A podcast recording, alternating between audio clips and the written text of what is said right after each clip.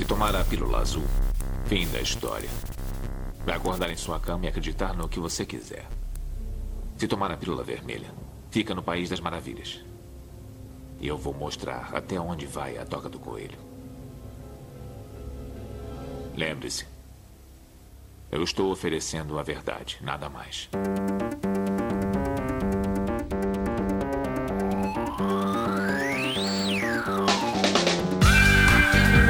Magicando. Atenção,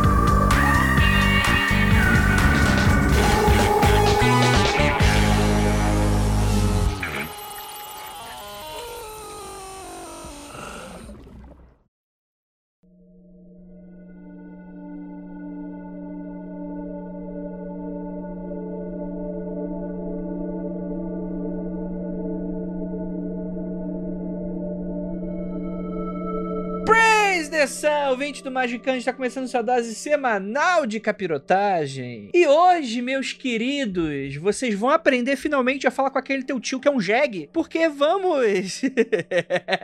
vamos aprender e vamos discutir e debater, afinal de contas. Chamar... Tá, tá muito fácil conversar com morto, tá fácil conversar com deuses, tá fácil conversar com deuses mortos e tá fácil conversar com ET e com ET morto. Agora a gente vai conversar com muitas outras coisas. A gente vai quebrar todas as barreiras da insanidade desse podcast. Meu nome é Andrei Fernandes e estamos aqui com ele, que é, vem lá da a idade da pedra lascada, Vinícius Ferreira. Será que a pedra lascada também tem uma inteligência que a gente pode comunicar, André? Tá, com certeza. Ela tá lascada. Tá lascada por algum motivo. A gente pode perguntar É verdade. Deve ser brasileira.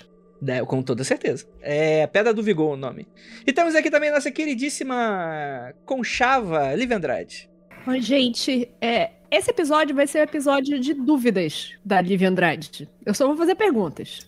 Hum, Sei aí. que não vou obse- obter resposta nenhuma, mas vou fazer pergunta. Entendi. E qual outro podcast que você não faz pergunta, Lívia? É, Que me, me, me informa. Estou dizendo que nele vai ser só pergunta. Ah, só. Ah, entendi, entendi.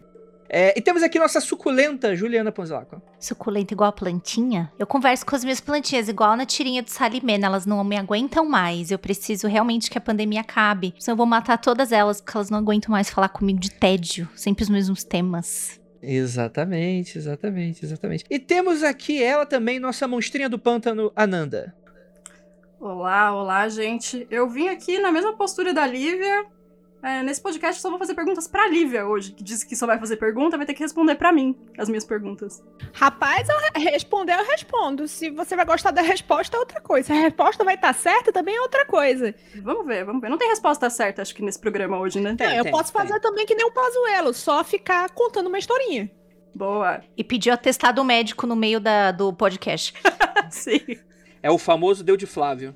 É, o, é a nova. tá na boca da, da, da molecada esse, esse termo. aí. Fizeram uma montagem belíssima, inclusive, com isso. Temos aqui ele também, nossa trepadeira Marcos Keller. Quero lembrá-los que não há problema nenhum em conversar com as coisas. O problema começa na hora que elas te respondem. É aí que você vê que a coisa tá diferente e que a coisa tá estranha. Exatamente. Esse podcast com o quê? Talvez xamânico, bruxesco, magiesco, e que vamos conversar com o ouvinte, que não, que são humanos, claro, né? Não é igual aquela, aquele nota do jornal, né? Tipo, morreu três pessoas e um jornalista, né? Morreu. Né? Morreu quatro pessoas e um ouvinte. Não, aqui o, o ouvinte tem voz e é muito inteligente. E a gente vai debater mais sobre isso logo depois dos recadinhos e a gente já volta. Então fiquem aí com essa voz maravilhosa da Ira Croft.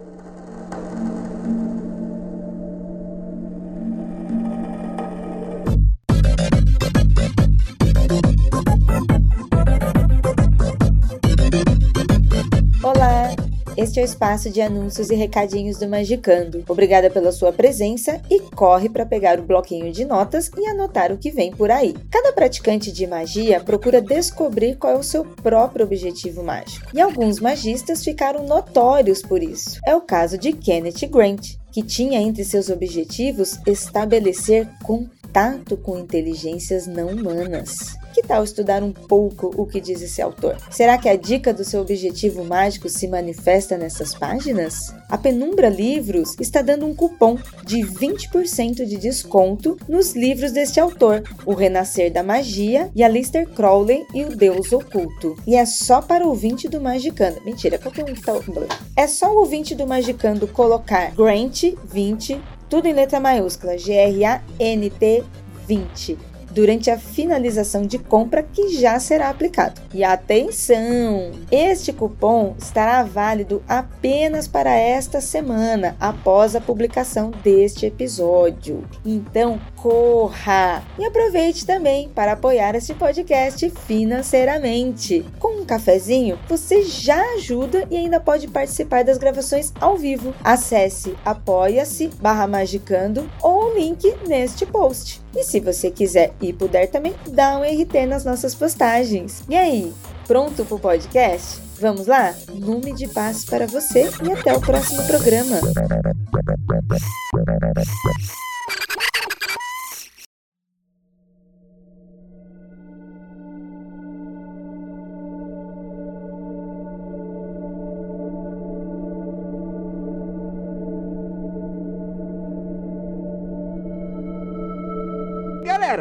Provavelmente existe a possibilidade de que o ouvinte ele vai ver assim, hum, conversar com o não humano, já vem babando já. Sabe aquela espuminha no cantinho da boca já? Ai meu Deus, eles vão falar sobre demônio, eles vão falar sobre, sobre es- espírito de outra dimensão. O que é claro que caberia no, no tema, porque é algo bem amplo, né? Mas eu acho que a gente já fez alguns episódios falando sobre isso, né? Falando sobre deuses, ETs, esse tipo de coisa e tal. E outros tantos que a gente provavelmente vai ter um episódio próprio, né? Falar sobre demônios, sobre, sobre coisas nesse sentido, né? Outras deidades. Mas aqui a gente vai falar sobre. Vamos especificar. Entidades não humanas. A gente vai lidar com coisas imateriais. Será que existe o espírito das coisas dentro das coisas? Será que você conversa com o lápis? O lápis, ele tem uma consciência? Ele sabe onde você tá metendo esse lápis ali depois da meia-noite? Talvez seja algo pra você se questionar. A gente vai discutir e debater aqui nesse podcast. Mas antes de qualquer coisa, uma pequena introduçãozinha. Então, muito obrigado aqui pra Anandinha que elaborou essa pauta com maestria. A magia que praticamos hoje, boa parte das vezes, tem a ver com alterar os nossos estados de consciência, afetar a consciência alheia, alcançar uma consciência idealizada, Assunção Forma Deus, por exemplo, regredir a um estado de consciência primordial, é, atavismo, né, animais, etc. Acessar consciências não corpóreas, necromancia em suas mais diversas formas, Deus, espíritos, guias, mas como lidar com inteligências com existência material, mas porém não humanas? E fica aqui a pergunta. Então, eu vou começar aqui a abrir os trabalhos porque eu queria um pouco da percepção de vocês, começando por um básico, bem básico, que acho que vai introduzir a gente nesse papo. Antes de a gente começar a falar de, de dar uma de. Aquele, aquele filme lá do Shyamalan, que o Mark Wahlberg conversa com essa mambaia de plástico. Antes da gente ir, nesse, ir por esse caminho, vamos, vamos um pouquinho aqui. Eu tenho certeza que todo mundo aqui, eu não lembro se é a Nandinha, acho que a Nandinha é a única que não tem animalzinho dentro de casa. Tô correto? Tá errado. Eu tenho dois gatos. Ah, pensei que se você falar, ah, moro com meu irmão. Dois gatos e a minha mãe. Entendi. Coitada. É tipo a história do, do ouvinte não humano, né? Exatamente. Mas, mas assim, é, é interessante porque todo mundo aqui, inclusive, já teve uma vasta história aí falando sobre a relação da magia com animais. Eu não lembro especificamente qual da Ju, mas eu lembro que a Ju já compartilhou histórias sobre isso. A Amy é uma personagem já, é tipo o Renanzinho do Choque de Cultura. Tá sempre aqui. Nunca aparece, mas tá Total. sempre aqui. O, o Keller mesmo, né, já teve, já tem suas relações já com as gatinhas e tal. Provavelmente tem com outros animais. E eu queria saber um pouquinho dessa relação que vocês têm, né?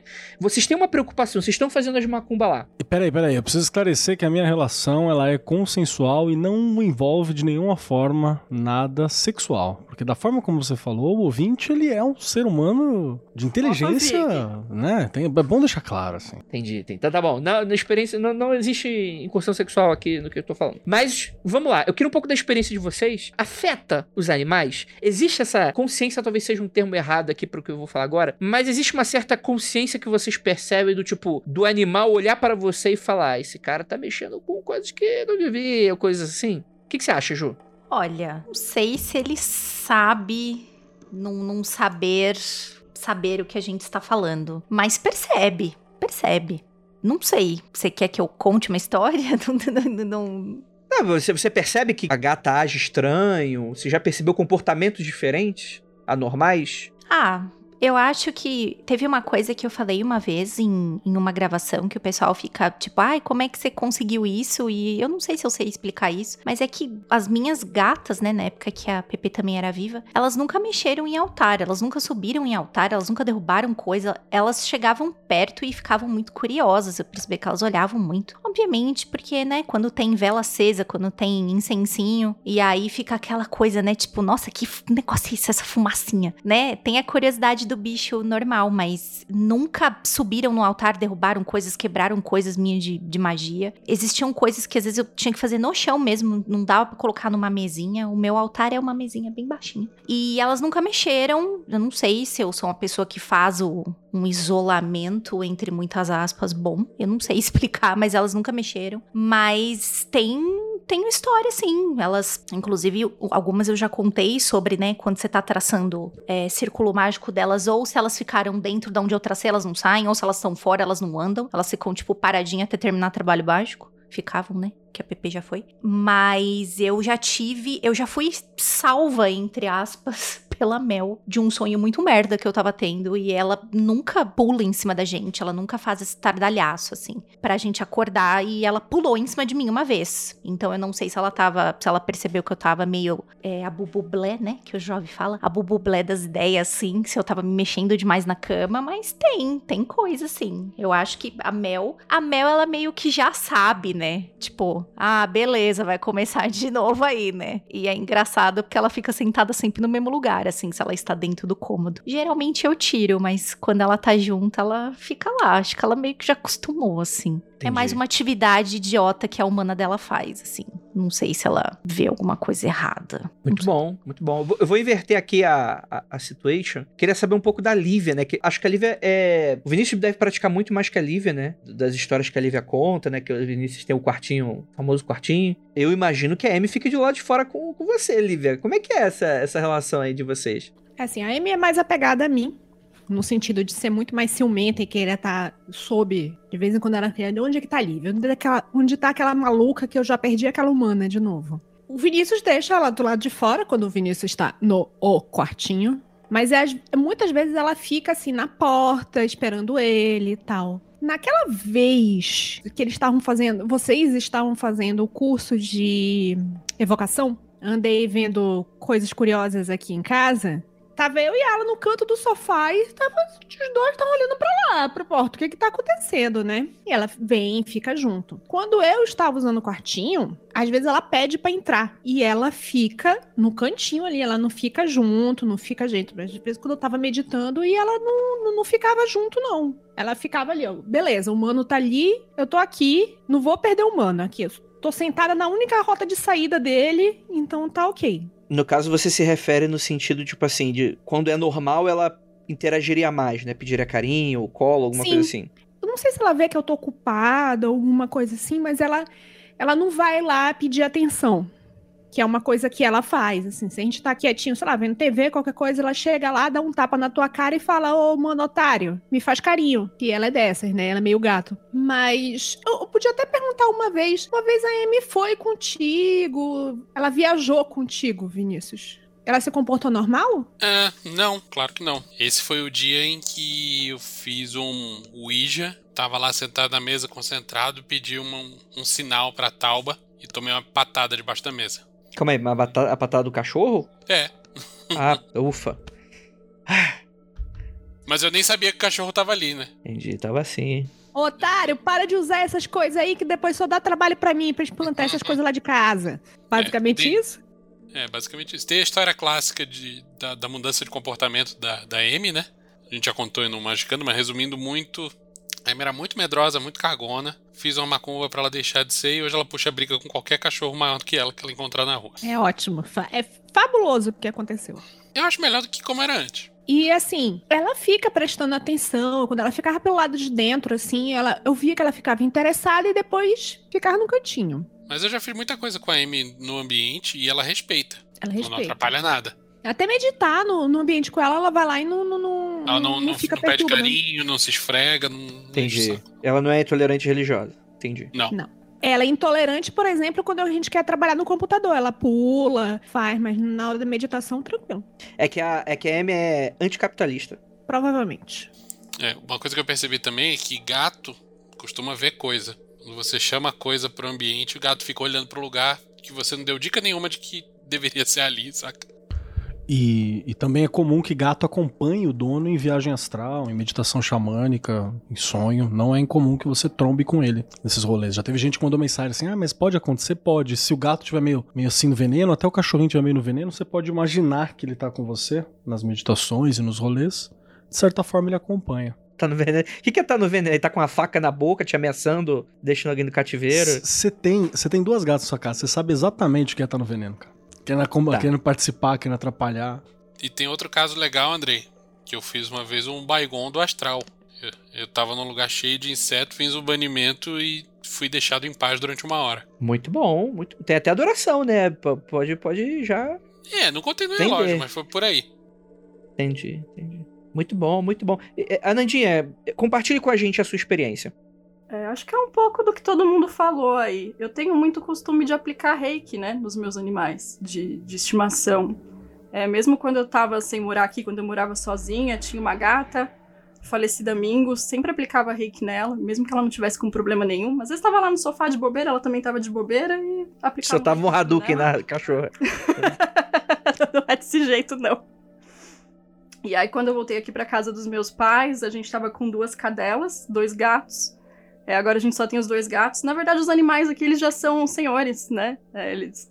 A gata mais nova aqui tem 7 anos, o Boris tá com 11, e as cadelas, uma tava com 13 e a outra com 14 anos. Então, quando eu cheguei aqui, as cadelas, elas já estavam do bico do corvo, assim. E a Poodle, que era menorzinha, a pipoca, ela adoeceu, ela tinha uns tumores, né, na, na mama. Ela sofreu um bocadinho, assim. Então, nela, eu comecei a aplicar reiki com frequência. A Ju até somou aí, com cura prânica, ajudou bastante. E no finalzinho, assim, eu lembro que eu só ia lá fora, ela já sabia que tava na hora do reiki. Ela mesmo já vinha e já deitava, assim, no meu pé e já botava, sabe, a patinha pra eu ficar aplicando nela. Esse rolê que o Keller falou com sonho real oficial, assim. Todos os gatos que eu tive e quando eles dormiam comigo, eles apareciam no meu sonho de animal totem mesmo, de estar ali do lado, caminhando junto, sabe? Tipo game, assim. Tudo que você faz, o bichinho tá lá junto. Fora isso, acho que eu não tenho nenhuma outra experiência, assim. Altar, a mesma coisa da Ju. Meus animais nunca subiram no altar, nunca arregaçaram com nada. Embora eu conheça bichos que tocam terror, lá no Ilê mesmo, a Mara tem várias cadelas, né? Grandes e pequenas. A menorzinha, que é a menina, ela come comida de orixá. E ela volta com a cara cheia de dendê, assim. Come com pimenta, com a porra toda, não tá nem aí. Então se você deixar vacilando, ela vai e pega mesmo. Essa aí você pode pedir um rodízio mexicano que acompanha de boa, então. Vem com a carinha cheia de dendê, coitada. Coitado de quem tiver que tirar o dendê da carinha do cachorro depois. não, e ela é branca, né? Pequenininha Ai, e tal. Vem parecendo um farrapinho. Coitado, coitado de quando for sair esse. esse Pois é, depois, né? pois é. Aí a gente deixou de vacilar e coloca as coisas no alto, que a gente sabe que a menina não respeita o orixá, não. Ela tá nem vendo. Deve ser protestante essa, essa cachorra aí. Vilipêndio religioso do- da doguinha. É, mas fala aí, eu, eu acho que o Keller, eu, não sei com relação aos outros, porque eu sei que tem muitas histórias que vocês não compartilham com a gente, né? É, e como também a gente tá muito tempo sem se encontrar junto, né? A gente também não, não, não conversa tanto. Mas eu acho que o Keller talvez tenha abordagem mais ampla com relação a animais.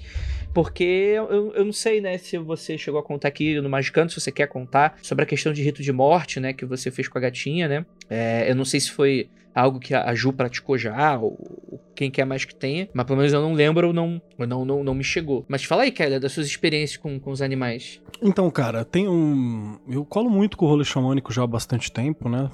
Recentemente que eu tô falando mais sobre isso, mas tem algumas coisas que a gente mantém pra gente, né? O, o rolê xamânico, ele era. Ele era uma parada que eu me envolvia bastante. Acho que o dia que eu mais falei sobre isso foi quando a gente gravou sobre o João das Batatinhas, né? Quando a gente gravou sobre ele, foi, talvez tenha sido a primeira vez que falei mais abertamente sobre isso.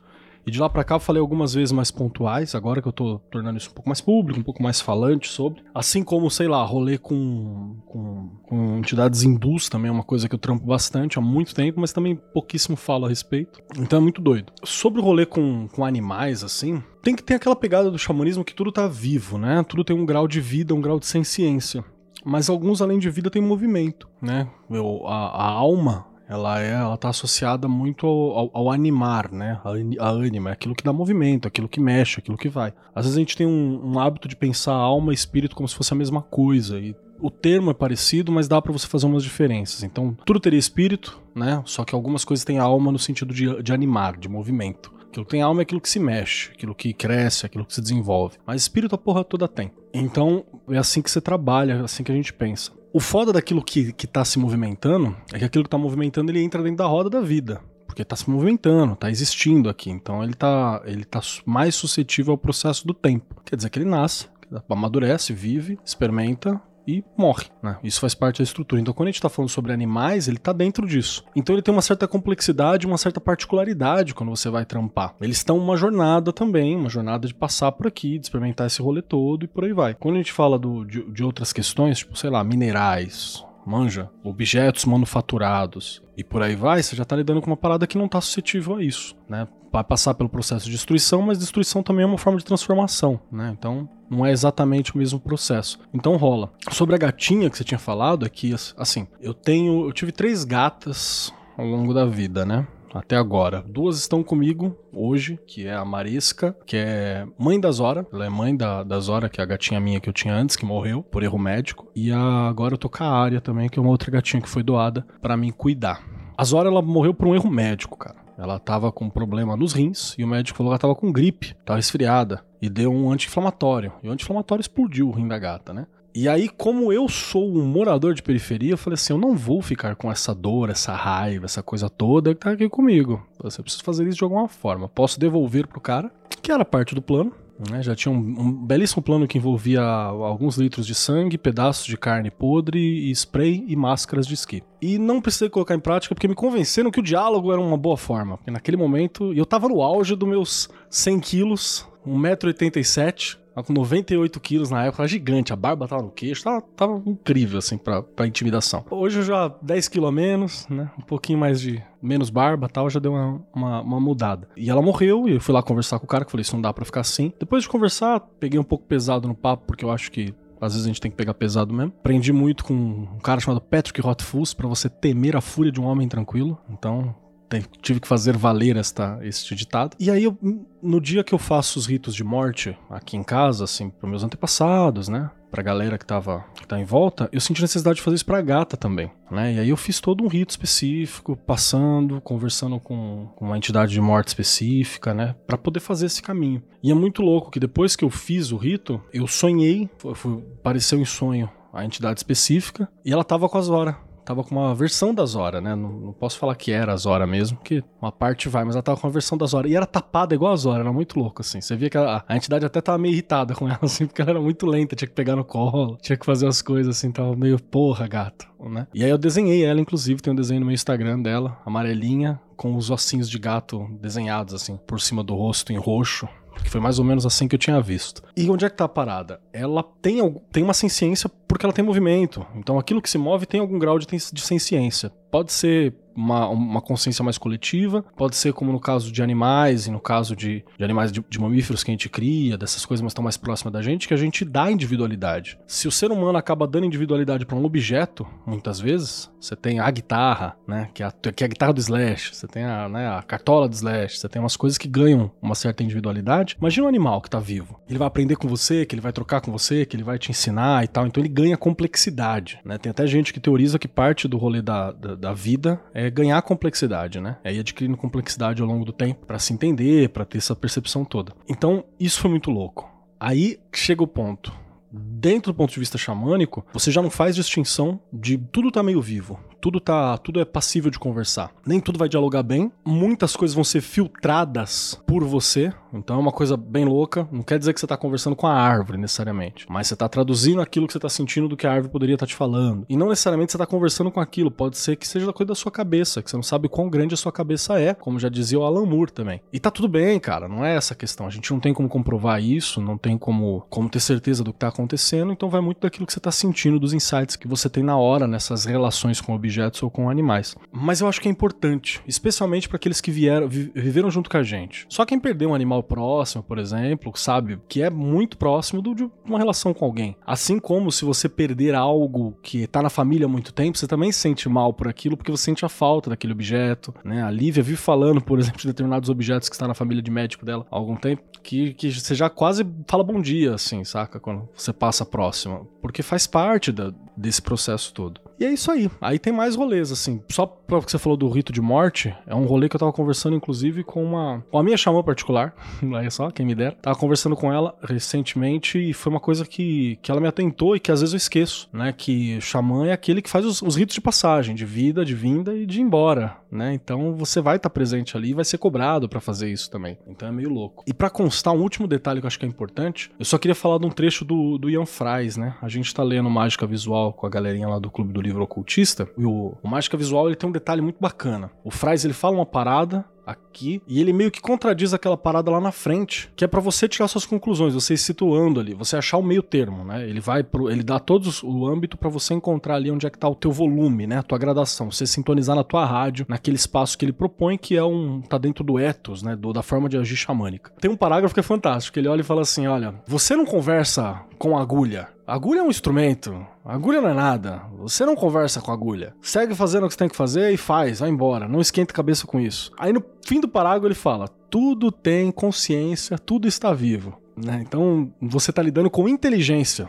O, o, instrumento não é burro. Você está lidando muitas vezes com inteligência. E aí continua o papo. Que é justamente para você encontrar no momento e se comportar diante daquilo. Porque você vai achar de tudo nessa caminhada, né? Provavelmente não respondi sua pergunta, mas aí é o Magicando, né? Acho que todo mundo deu seus depoimentos aí sobre o fato inegável e absolutamente incontestável de que animais têm alguma espécie de sensibilidade barra participação mágica. A ciência mostra, mentira. Mas enfim, é, não dá para negar isso se você tem um mínimo de. É tipo, se você acredita em magia e tá ouvindo magicando, você precisa acreditar que animais sofrem alguma espécie de influência mágica. E esse fato incontestável é a grande parada que zoa completamente o paradigma psicológico da magia. Se você acha que magia funciona porque você acredita, como que ela afeta animais que não entendem a sua linguagem e os seus pensamentos? Mas aí, Vinícius, você pode dizer que o, animal se comunica com você de outra forma. Por exemplo, você diz que eu tenho empatia com animais, né? Tem uma, duas bolinhas ali em empatia com animais. Eu consigo me comunicar com ela muito mais fácil do que você. Talvez ela perceba as coisas que você está sentindo e não as coisas que, em teoria, tá. estão do lado de fora.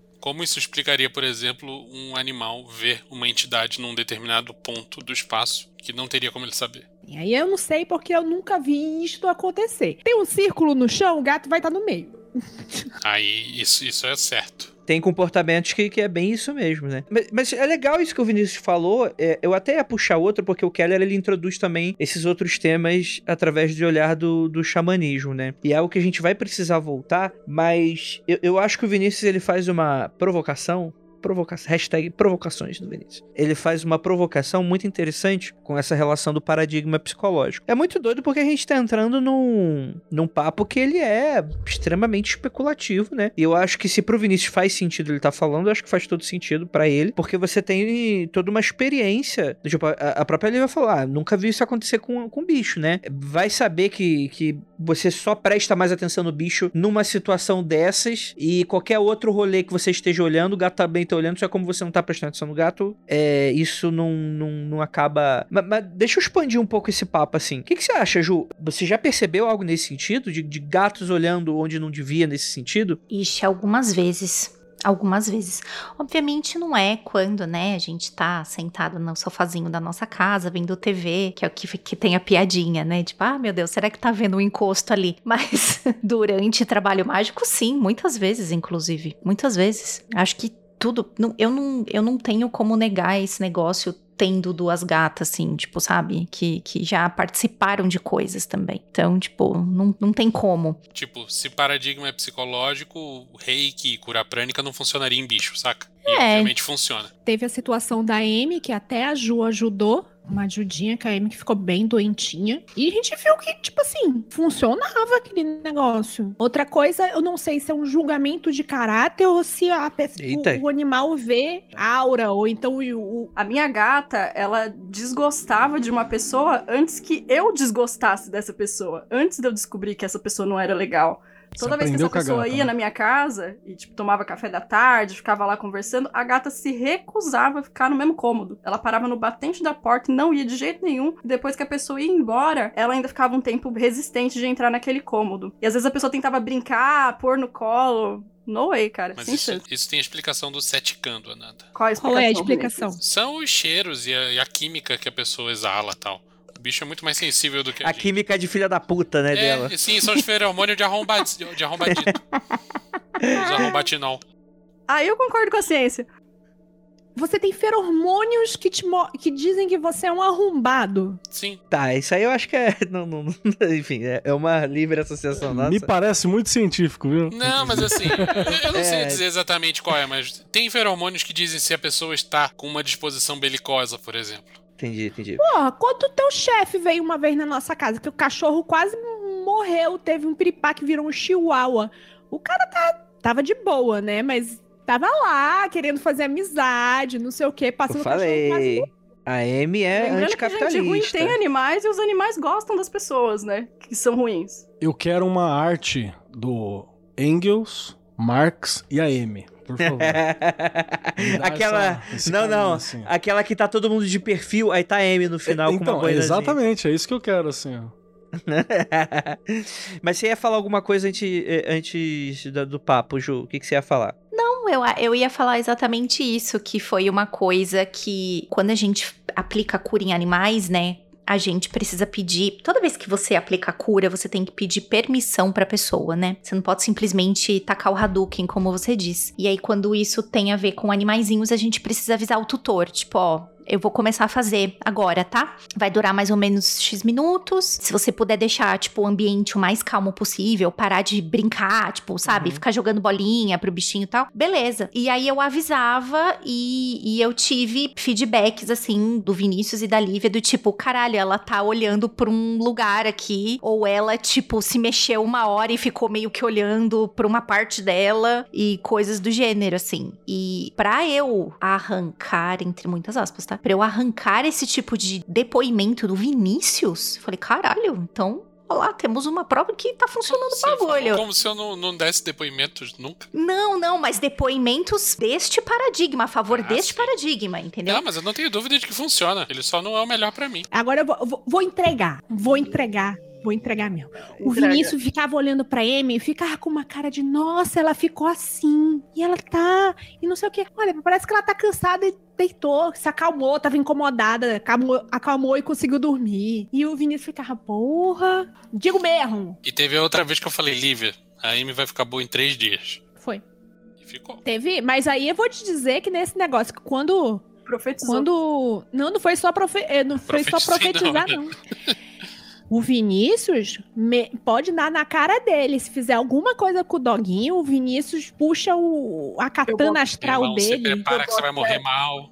Vai Eu morrer boto fé porque eu sou igualzinha. O Vinícius, não sei como, em, em que situação foi. Eu sei que de repente veio um Vingadores Assembled, sabe assim? Tipo, porra, se o cachorro não ficasse bom, mano, eu, eu desistia e ia, sei lá, participar do Magicando ajudando o, o Bala Minute. Que eu ia virar cética. Porque foi punk. Foi os Vingadores mesmo.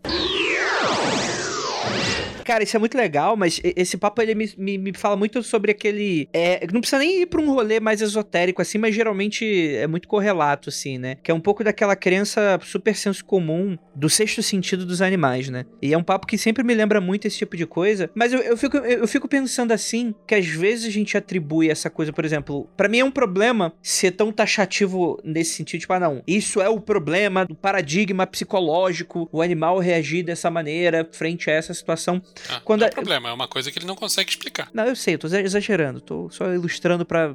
Nossa, como você é bom em exagerar. É. é, mas, mas a ideia é que o que eu quero falar é que, tipo assim, a gente não entende exatamente a nossa relação com esses bichos, né? É, eu sinto muito que esses animais, principalmente esses animais domésticos, que às vezes pode ser aquela coisa, tipo assim, ah, não, é um gato de rua que vez ou outra vem comer aqui. Não, tipo assim, quando é uma, é uma relação que ela é muito próxima, existe uma relação muito simbiótica ali que é muito doido. Que a gente percebe algumas coisas e muito provavelmente o animal deve perceber outras, né? Ele não é uma. Ah lá, parece o, Uhum. aqueles.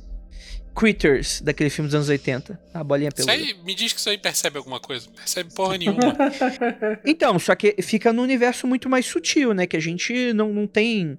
Não tem o, di- o dialeto e, a- e o alfabeto que essas criaturas têm, né?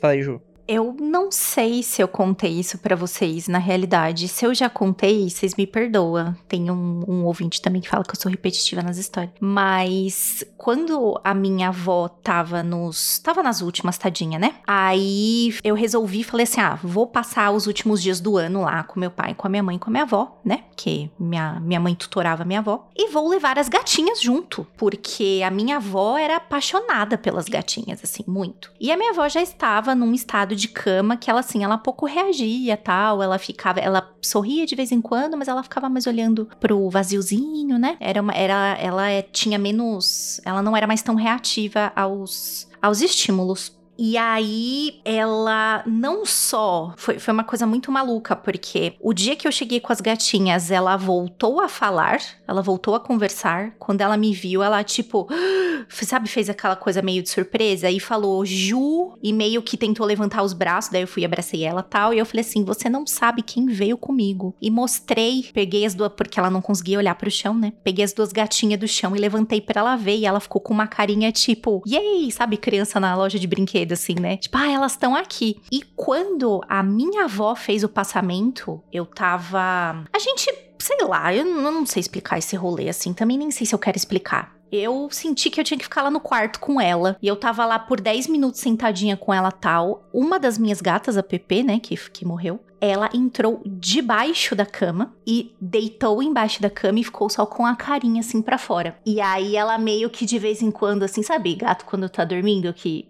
levanta o zoinho e fecha, assim, né? E na hora que a minha avó fez o passamento, que ela deu, né? Aquela coisa da pessoa dar aquela respiradinha mais funda, ela se levantou e ela ficou olhando. E, ela, e eu lembro que ela quis subir na, na, na, cama. E aí, meio que eu percebi e já comecei a tirar ela. E meu pai tirou ela do quarto tal. Mas ela, total, tava lá acompanhando também, cara. Ela tava, de alguma forma, fazendo alguma companhia e sei lá. Eu, na minha cabeça, né? Eu gosto de acreditar. Eu não sei se é isso também, se não for dantes. Mas eu gosto de acreditar que ela ajudou, de alguma forma, ela a fazer o passamento, assim. Já perguntei, porque, né?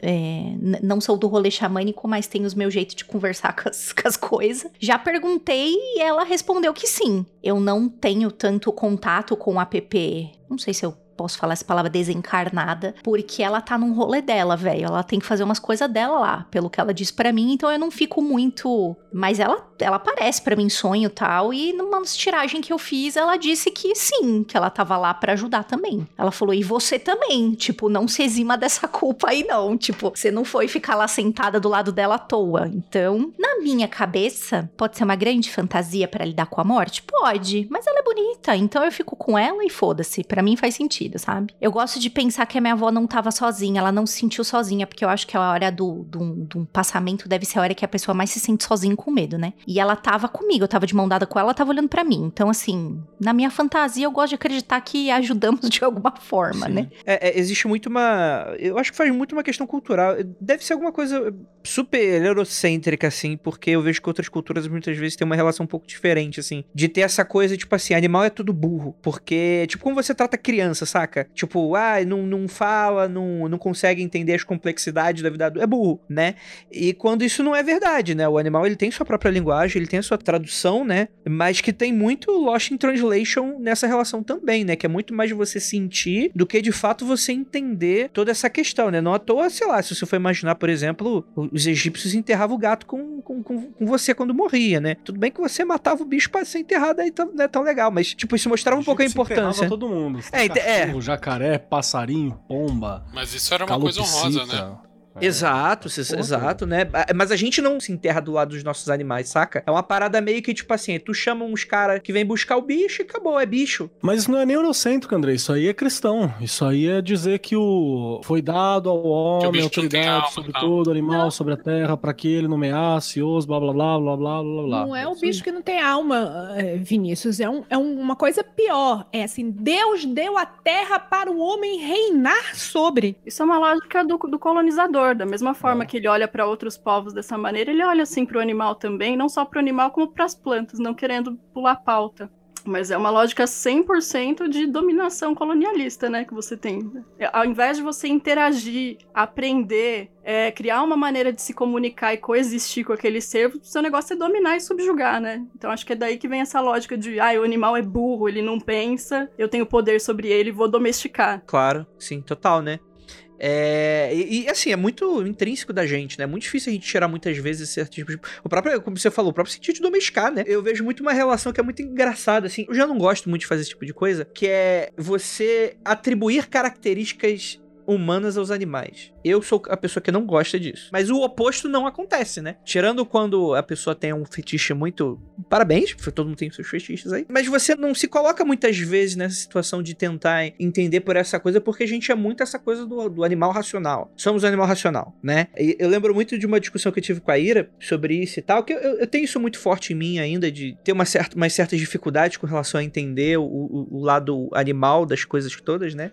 Assisti muito pouco TV Colosso, provavelmente, mas a gente ficava discutindo, falava, ah, Ira, para de falar com o bicho, o bicho não tá te entendendo e tal, e tipo, e teve uma vez que, quando a Marcelina aqui ficou mal, né, tipo assim, eu senti uma clara mudança depois que a gente sentou e bateu um papo, tipo assim, ignorando toda a parte boba de que provavelmente o animal não tá te entendendo, mas de, de, de bater um papo com o bicho e falar, pô, ó, tá acontecendo isso, isso e isso, você vai passar por esse esse processo, com carinho, obviamente, né, e, e eu percebi que a Marceline, ela teve uma mudança de comportamento muito brusca. Ela, a, a Marceline, ela é, é, era um bicho antes, que ela, ela era completamente free, psicopata e que não entendia a gente, e hoje ela continua, mas ela entende a gente, né? Então ela é muito mais. Muito mais perigosa, portanto, né? Exatamente, né? Ela tá muito mais presente ali pra, a, pra afiar a faca nos nossos pescoços. Não, mas brincadeira, é, brincadeiras à parte, assim, a Marceline ela ficou uma gata muito mais transponível, ela se tornou uma gata muito mais amorosa. Isso não quer dizer que ela permita que as pessoas façam o que quiserem. Ela, a personalidade é, é como se você pegasse uma pessoa de uma personalidade, você vai tratar ela de uma maneira diferente, ela vai reagir diferente, só que ainda com os traços e os trejeitos daquela personalidade, né? Ela não, não é uma. Eu não fiz uma lobotomia na gata, né? Fala aí, Ju. A Marceline é o, é o até hoje, né? É o único animalzinho que apresentou algum tipo de o que você tá fazendo? Energético quando eu fui mandar a cura prânica. Que eu mando, né? Toda semana. Quando eu vou fazer um tratamento, eu mando pra Kit pra, pra Marceline. Eu percebo a, Mar a Marceline é resistente. Ela já foi mais, mas é tipo um. Quando você começa o um negócio, parece que fala assim: Ô, oh, o que, que é essa porra aí? aí você tem que, de alguma Já forma. É uma patada do astral. É, eu falei assim que a Marcelina ela me agride energeticamente, né? De longe. Nós estamos nessa. Não agride, não, brincadeirinha. Mas ela já foi bem mais resistente. Agora ela tá mais de boa. Só quero avisar que você aí, mago, tá tomando ataque astral e a Marceline tá devolvendo. Então você tem que melhorar muito para chegar no nível dela é tão bonitinha porque ela virou, dentro do meu grupo de estudo lá, né, do, do, de curadores, ela virou um exemplo, né? Tipo, eu falei, gente, vocês já tiveram algum tipo de, de resistência quando vocês vão mandar cura para animal? E aí fomos procurar na literatura se, tipo, tinha alguma coisa do gênero tal. Ela virou estudinho foi mó legal. Sim. É, hoje, hoje a Marcelina é uma gata que procura, tipo, ela vem pedir carinho umas duas vezes por dia, pelo menos, né? Tem o horário dela que, tipo assim, eu acordo e ela fica lá dando cabeçada em mim, e vai lá, faz um carinho, dá uma escovada. E no meio da tarde ela vem aqui fala.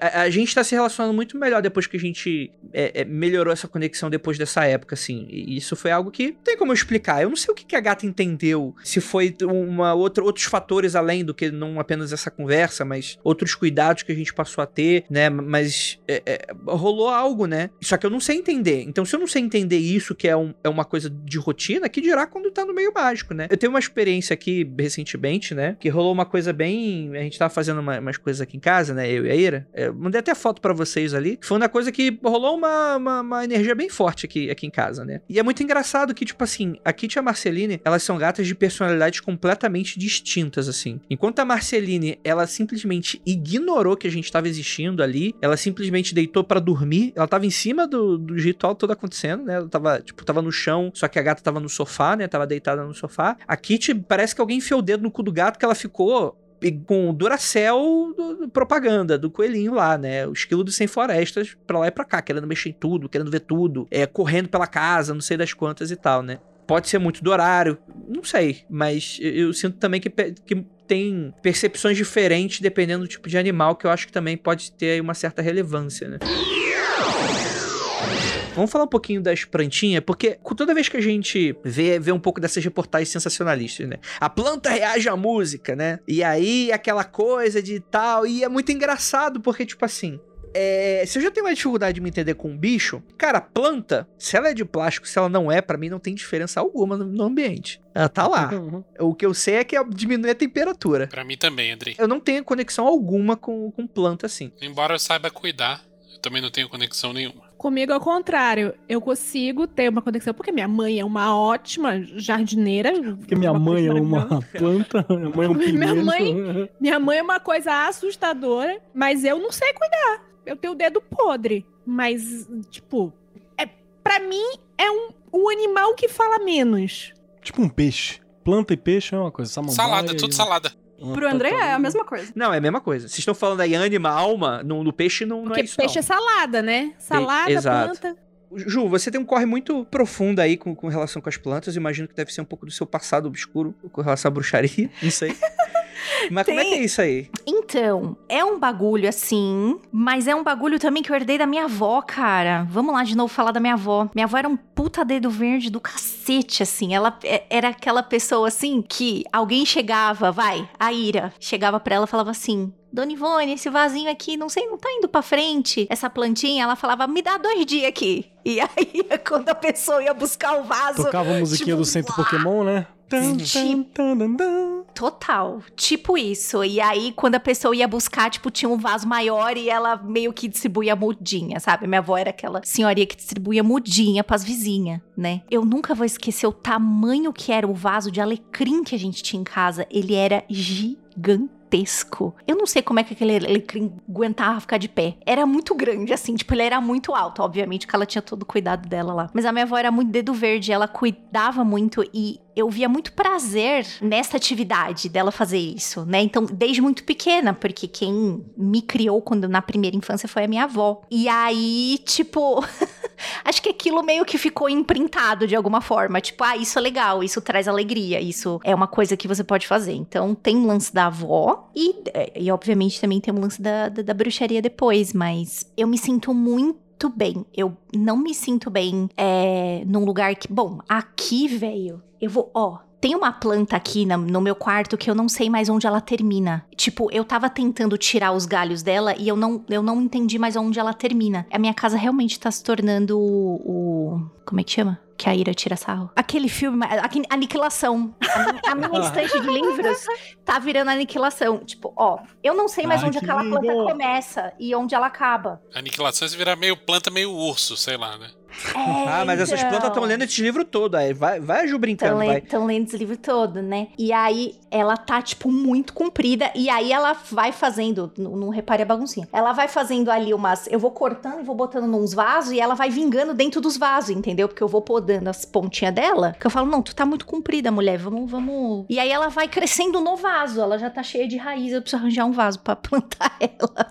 Mas eu, eu sinto falta de quando não tem alguma coisa assim. Acho que esse é, é o rolê que eu tô mais sentindo falta de, de pandemia mesmo, de botar o pé na terra. Tá muito difícil pra mim. Muito, porque eu não tenho lugar aqui perto pra fazer isso. Mas é ambos, né? Depois na bruxaria você aprende, né? É, quando você tem um- um- uma base bacana de bruxaria, né? É, você aprende não só é, lidar com, mas você aprende a respeitar. Você sabe a hora que você vai chegar pra botar a mão e ela vai falar e ela vai falar pra você: não tire pedaço de mim hoje. E ela fala: tire pedaço de mim hoje, né? Eu não vou saber falar nisso, aí eu vou jogar a palavra pra minha amiga companheira Ananda, porque eu isso também é uma coisa que rola quando você faz trabalho para orixás, não é? Que me disseram assim, tipo, você precisa sempre pedir muita licença. Eu nunca corto essa porra. Ah, tá comprida, vou te cortar, né? E aí diz que isso é bem muito mais é, importante quando você faz esse rolê. Estou falando merda. De maneira alguma.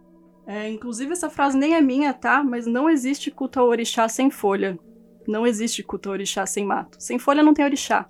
Então é essencial para o culto, para essas divindades, que se trabalhe com vegetação e com folhas. Existe aí né, uma sabedoria, cada folha para um orixá específico, ou para vários, várias maneiras de se trabalhar. Benzimento, você reza. Quando você, a gente fala que vai rezar a pessoa, é tipo um benzimento, né? Que você pega plantas específicas e vai lá rezar a pessoa, ou mesmo através de banhos, que eu acho que é a forma mais popular né? E da mesma maneira que não existe orixá sem folha, não existe Ananda sem mato, cara. É uma morte para mim, real oficial, assim. Eu morei em apartamento uma só vez na minha vida. Eu morava num puta de um apartamento legal, cobertura, foda, foda mesmo. Tipo, todo mundo ia lá e falava: "Nossa, que ótimo seu apartamento". Foi o pior ano da minha vida sabe? Tipo, e eu entendi que não tem mais Ananda sem casa térrea, com quintal, com planta. Ainda que eu venha morar em apartamento daqui pra frente, não sei o que pode acontecer, vai ser um apartamento piquiju, assim. É, eu tenho o privilégio de morar numa casa que tem quintal. O Keller veio aqui, o Keller conheceu uma planta aqui, que é a dona da casa, que é uma planta que tem 35 anos de idade. Ela pegou a garagem toda. Ela é assim, Ananda. Gigante. a Nanda tá com 33. Mas a planta é mais velha, né? Que a casa, mais velha do que eu. E ela fez um arco na garagem. Uma coisa que a Ju falou e que você tá falando também, que chama atenção, é que consentimento. Me parece muitas vezes que para qualquer coisa que você quer usar magicamente, seja planta, seja um objeto, seja um lugar, você tem que pedir consentimento. Esse é só maluquice minha ou é maluquice de geral? Falando de planta, é porque assim, é- a minha relação com planta é uma parada assim. Imagina a pequena Nandinha, Mogli das ideias, menino lobo. Menor ainda? Aí vai sumir. Menor, né, eu já fui menor ainda, Andrei, você acredita? Olha aí, rapaz. O lugar que eu moro aqui é um local de mangue, é brejo. Eu sempre estive no meio do mato, sempre tive catando girino pra brincar de peixinho no copo, sempre subi em árvore, roubei fruta, e sempre tive uma relação muito animista com as coisas que estavam em volta de mim, num nível hard hard, assim, tipo, pra vocês terem uma ideia, e tipo, isso é, isso é muito verdade, eu tinha, quando eu era muito pequenininha, eu tinha dó de estourar plástico bolha, porque eu achava que doía no plástico bolha estourar. Era nesse, era nesse nível, entendeu? Ai, não, não, não sobrevive um dia no Rio de Janeiro, nada, desculpa. Não, então, Mas foi é- bom crescer e estudar, né? Conhecer outras realidades com crianças, dialogar, conhecer ciência, essas coisas. Eu me deseduquei um pouco, se eu posso falar assim, desse rolê meu que era extremamente animista. E ainda hoje é assim, com bicho, com planta, e acho que com planta até um tanto mais. Não existe uma vida pra mim sem conversar com plantas, sem pedir permissão. Falei, bati nessa tecla da visão colonizadora de planta, porque quando a gente vai trabalhar magicamente com planta, você percebe que elas não são boazinhas, plantinha não é legal. Você tem que entender cada planta que você tá trabalhando, travar um diálogo muito estreito com ela. E quando eu digo diálogo, eu não tô falando verbalmente só de percepção, você que tem que criar um relacionamento com aquele ser, com aquela planta, entender, compreender, para saber como você trabalha com ele. É, então hoje, eu acho que a minha prática e minha relação com planta vem em parte de como foi a minha infância.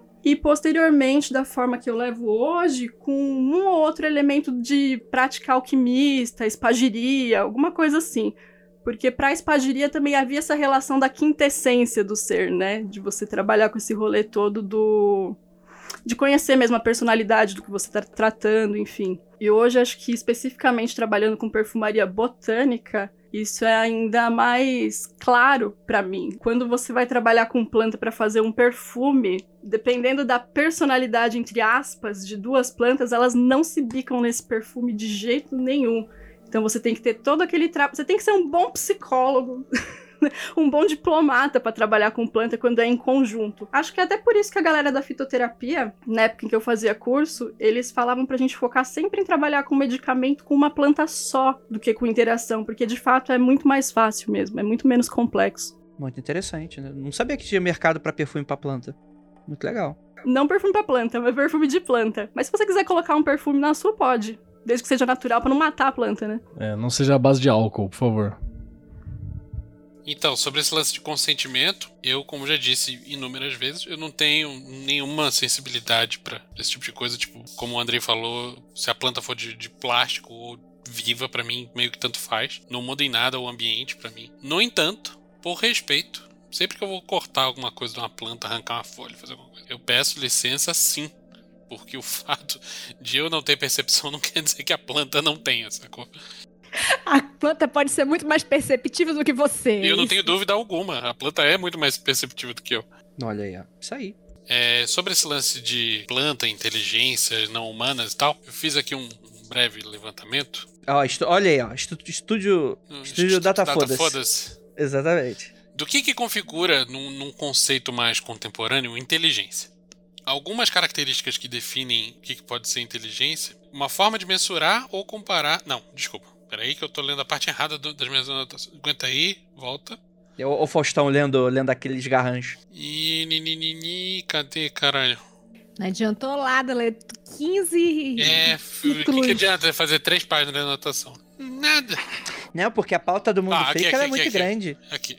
O que caracteriza a inteligência é a capacidade de perceber ou deduzir informação e de mantê-la na forma de conhecimento, que pode ser aplicado a comportamentos adaptáveis dentro de um ambiente ou contexto. E tem a ver também com a, a possibilidade de você criar memória a partir de experiências passadas e de você conseguir reagir e adaptar de acordo com as circunstâncias e os problemas apresentados pelo seu ambiente. E a gente pode pensar que só animais têm esse tipo de, de, de característica. E, e é possível até pensar, e até não muito tempo atrás se pensava que só animais, tipo de um rato, de um papagaio pra cima, tinham inteligência. Mas hoje em dia entende-se que até insetos têm inteligência. Pelo fato de terem sistema nervoso e, e reagirem a todos esses estímulos e tudo mais. Mas extrapolando, apesar de não haver um sistema nervoso, não haver neurônios, plantas cumprem todos esses requisitos. Elas conseguem perceber o que está acontecendo no ambiente, elas conseguem eh, se adaptar, elas conseguem reagir, elas conseguem se comunicar, transmitindo informações entre, entre si. Dois eh, exemplares distintos de planta no mesmo ambiente conseguem se comunicar, conseguem trocar informação, conseguem ajudar umas às outras, conseguem prejudicar umas às outras de acordo com suas, entre aspas, vontades. E o mais surpreendente de tudo, plantas conseguem também criar memória, que é uma coisa que nós pensamos ser uma coisa exclusiva de animais, mas não. É, recomendo para quem tiver interesse no tema, um, procura no Google aí um cara chamado Peter Voleben. Eu vou passar o link para Nanda botar no post, mas esse cara foi até recentemente no programa do Bial, tal, da entrevista. Esse é um cara que está fazendo uma série de pesquisas no sentido de mostrar que plantas formam é, plantas em seu ecossistema natural se comunicam de formas complexas, inclusive um conjunto de plantas que não precisam nem ser da mesma espécie podem configurar de uma forma um pouco forçada, talvez, não cabe a mim responder, mas podem configurar é, um organismo mais complexo do que um, um único ser vivo. Não uma hive mind. Do que, do- é, um hive mind, não, não muito diferente do que insetos fazem num, num contexto de uma colônia ou de, sei lá como é que se chama, coletivo de inseto. Aconselho aquele documentário, Avatar, do James Cameron. Também tem tipo isso aí.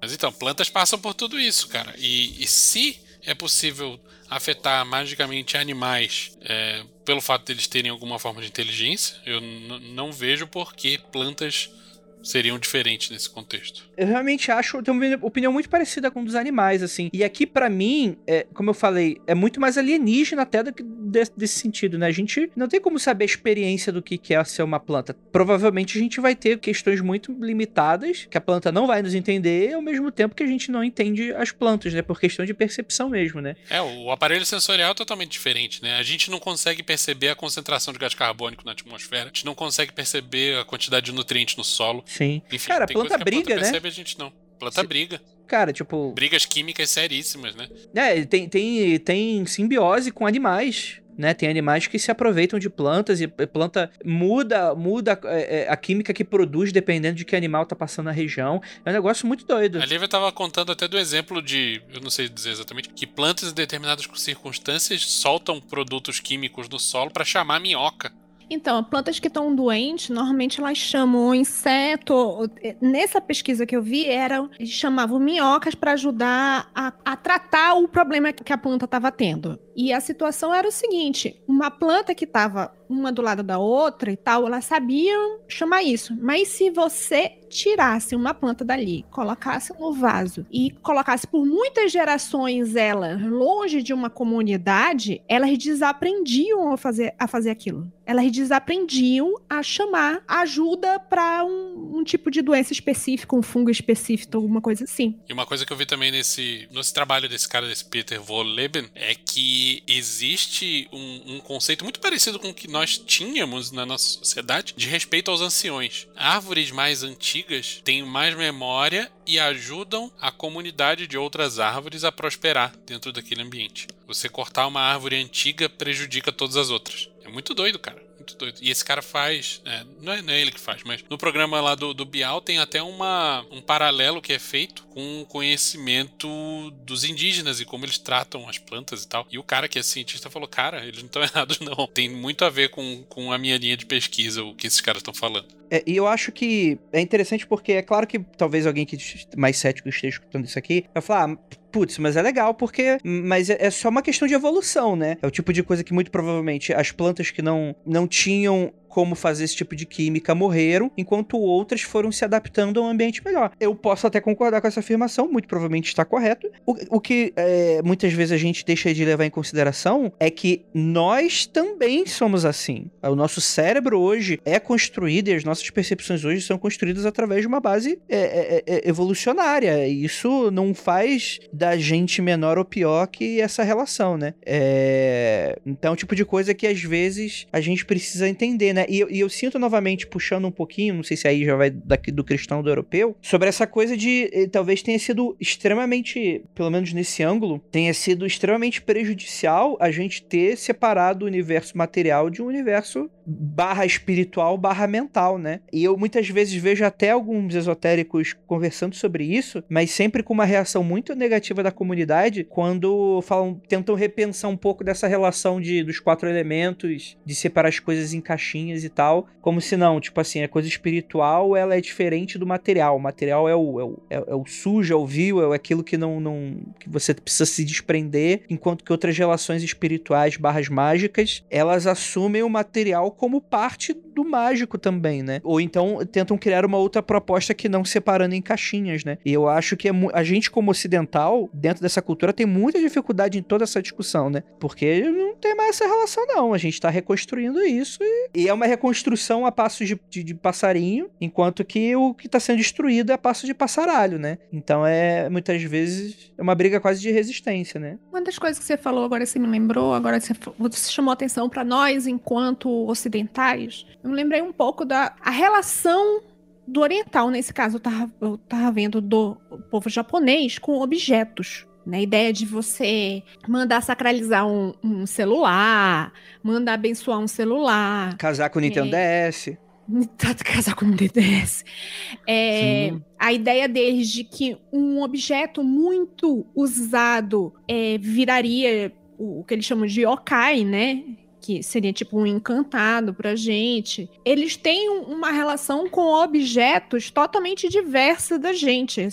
Os objetos têm muito mais possibilidades de ter alma e não uhum. tô falando nem de, de ânima, como a diferença de alma para ânima que o Keller falou, mas de ter alma do que o, nós ocidentais pensamos, né? E tanto que uma das coisas que eles fazem lá é, tipo, fazer reconstrução das coisas frequentemente para aquilo não ficar velho. Porque, tipo, é uma ideia de é muito antigo, vai acumulando energia, não sei exatamente o que que é, e, tipo, pode criar uma personalidade. E é, isso é bem próximo do que eu acho que objetos terem personalidade. Isso eu fui descobrir depois. Puxando isso que a Lívia falou, é, só uma pequena observação. O rolê da Marie Kondo, todo mundo tira maior sarro tal, ele teve que ser ocidentalizado. Existe uma versão punk e existe uma versão um pouquinho mais ocidentalizada depois da primeira incursão da Marie Kondo no mundo ocidental, porque as pessoas achavam ridículo você chegar e pegar um objeto, isso isso permaneceu, tá? Na parte ocidental. É, mas você pegar um objeto e falar assim: olha, muito obrigada por tudo que você já me ajudou na vida. Tipo, você foi muito útil, tomamos vários drinks legais e águas, e você foi maravilhoso. Só que agora, tipo, eu vou passar você para alguém que precise mais do que eu. Muito obrigada por ter estado na minha vida. E passa, né? Você tem, um, você tem esse rito de passagem.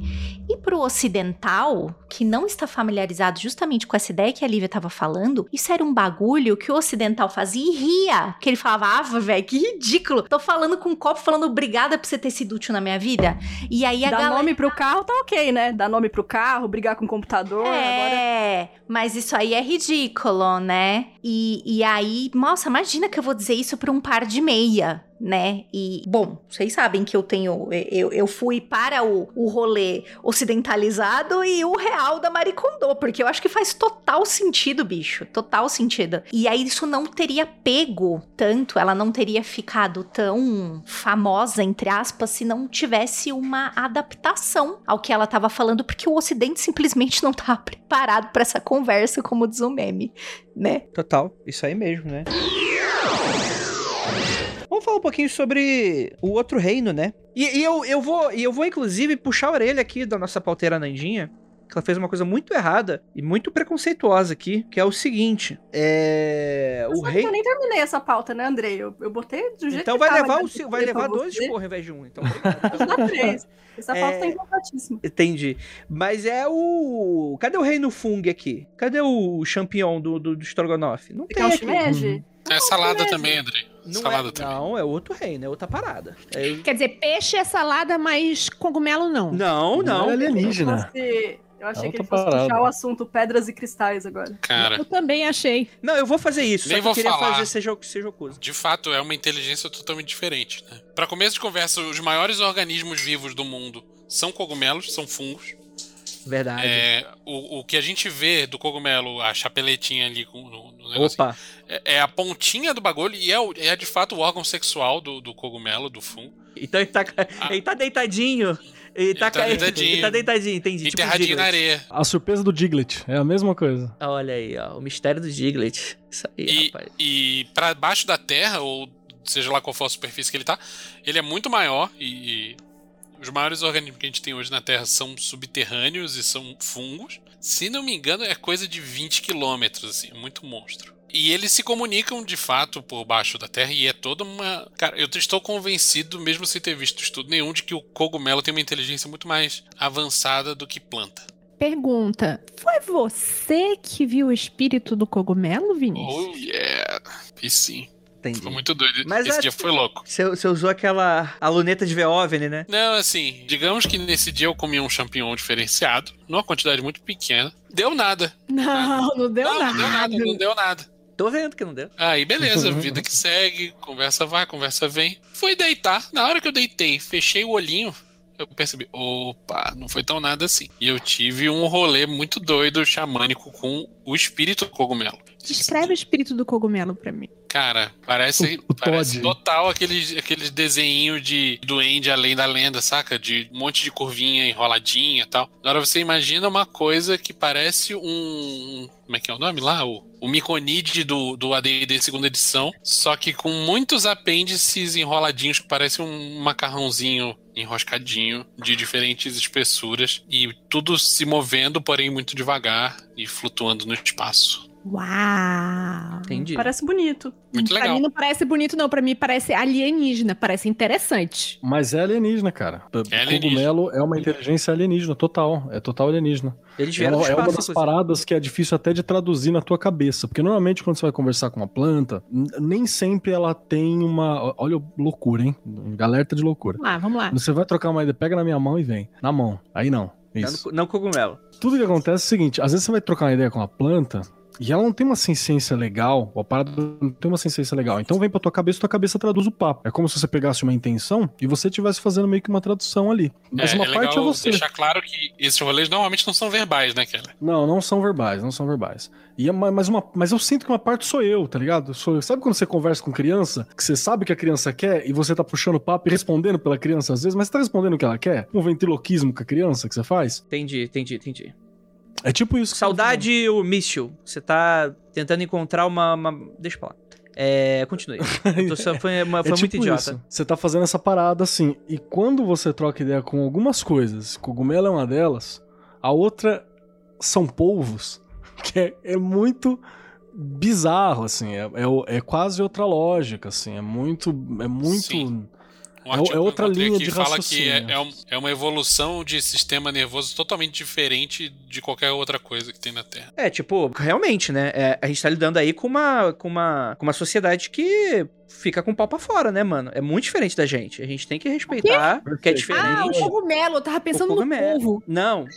O povo Também, né? também, o povo do- Imagina o povo. O, o pinto do Lula é gigantesco, né? Aquele É, o, abraço. o pinto da, do- da Lula, né? Qual, qual desses nove é o, é o pinto do povo? É, exatamente. É. Mas, mas é. Eu ia fazer uma piada de falar. Ai, minha, minha é pra hentai, né? Não. Tenho certeza que é pra hentai. Como assim, Ananda? Você tá.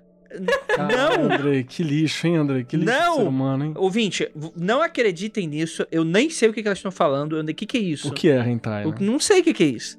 Mas de qualquer maneira, é- era uma piada que eu fiz com o Rei do Fung, mas deu uma conversa legal até aqui, então acho que dá pra encerrar, né? Qualquer dia desses a gente bate um play com, com, com o shimeji, com o cocôzinho da, da- do cocô da vaca. É aí do. do- que, que Tá em época, hein? Tá em época, você aí que tá ouvindo esse podcast, tá em época. Não, não tem época, não. Não, não, não, não, não dá ideia pro ouvinte, não. Tá em época, não aqui- disse época de quê? Tá na época de chuva, tá na época É, de legal. e, e normalmente depois da chuva, de manhã cedo.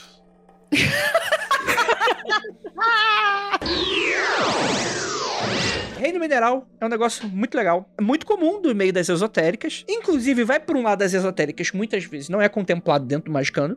Que é o reino da. do- o- o- o- essa coisa dos cristais, né? E eu não tô, eu não tô, não vou debochar aqui não, pelo contrário, né? Eu acho que deve ser muito interessante, muito legal, porque muita gente tem, tem um rolê muito profundo nisso, né? E é muito complexo, do, do meu ponto de vista que daqui por fora é muito complexo, né? Que vocês estão falando aí, por exemplo, a Nanda tá fa- fazendo aí o, o Avon das plantas lá, que já é um negócio que não pode misturar, mineral pra mim parece ser mais complexo ainda. Que é o tipo de coisa que às vezes o pessoal fala que sim, outros falam que não. Né? Eu lembro muito uma ouvinte nossa que deu pra gente uma pirita, que é o famoso ouro de tolo, que é o é, pirita, né? E aí eu, eu, eu escutei depois que pirita é ruim, porque como é ouro de tolo e muita gente era enganada antigamente, tinha uma relação de tipo assim, ah não, isso aí vai não vai trazer riqueza, isso aí vai trazer o engano da riqueza. Mas tem gente que acredita que traz a riqueza. Então assim, é complexo. Fala, Nanda. Não, o que eu ia falar, que você falou desse rolê agora de planta, né? É, normalmente as pessoas ficam me pedindo recomendação mágica de qual planta trabalhar e tal. E eu sou sempre um pouco chata em dizer que você vai ter que criar um relacionamento com essa planta e você descobrir qual é o seu rolê com ela. É, foge do rolê de ficha técnica de trabalhar concretamente com a planta no sentido de saúde, né? Fitoterapia, essas coisas. Magicamente, vou dar o exemplo da perfumaria botânica, por exemplo. Tem gente que gosta de um cheiro e tem outra pessoa que não gosta. Então pode ser boa pra um, pode ser ruim pra outro. Pode ter um efeito numa pessoa e um efeito totalmente diferente na outra. Então, tipo, não tenho como. Ai, camomila é legal pra você fazer esse trabalho mágico, porque é uma planta assim, assim, assado. Não sei, você pode ter outro rolê com ela, sabe? E não sei se cristal é dessa mesma forma, não sei se pedra é dessa mesma maneira. Então pode ter essa divergência de um dizer que serve pra isso, o outro dizer que serve pra outra coisa. Não sei se é o mesmo rolê, mas quem manja de pedra aí é a Juliana. Opa! Fale, explique, explique essa história aí. Não, assim. Polícia Federal. Bom, eu. É, não é essa pedra que, de fumar aí que você tá pensando. Eu não vou falar a minha opinião sobre pedras porque eu vou ser execrada e, e, e- e vão literalmente me apedrejar todo dono de, de venda de pedra. Mas assim, é o que você pode trabalhar com a pedra, eu vou falar um dos rolês que eu faço, tá? Vocês já sabem aí que eu sou curadora prânica, trabalho com isso. Né? Cura prânica é uma escola protocolar. Então a pessoa chega, por exemplo, e fala assim: Ju, eu estou com uma dor nas costas, filha da puta.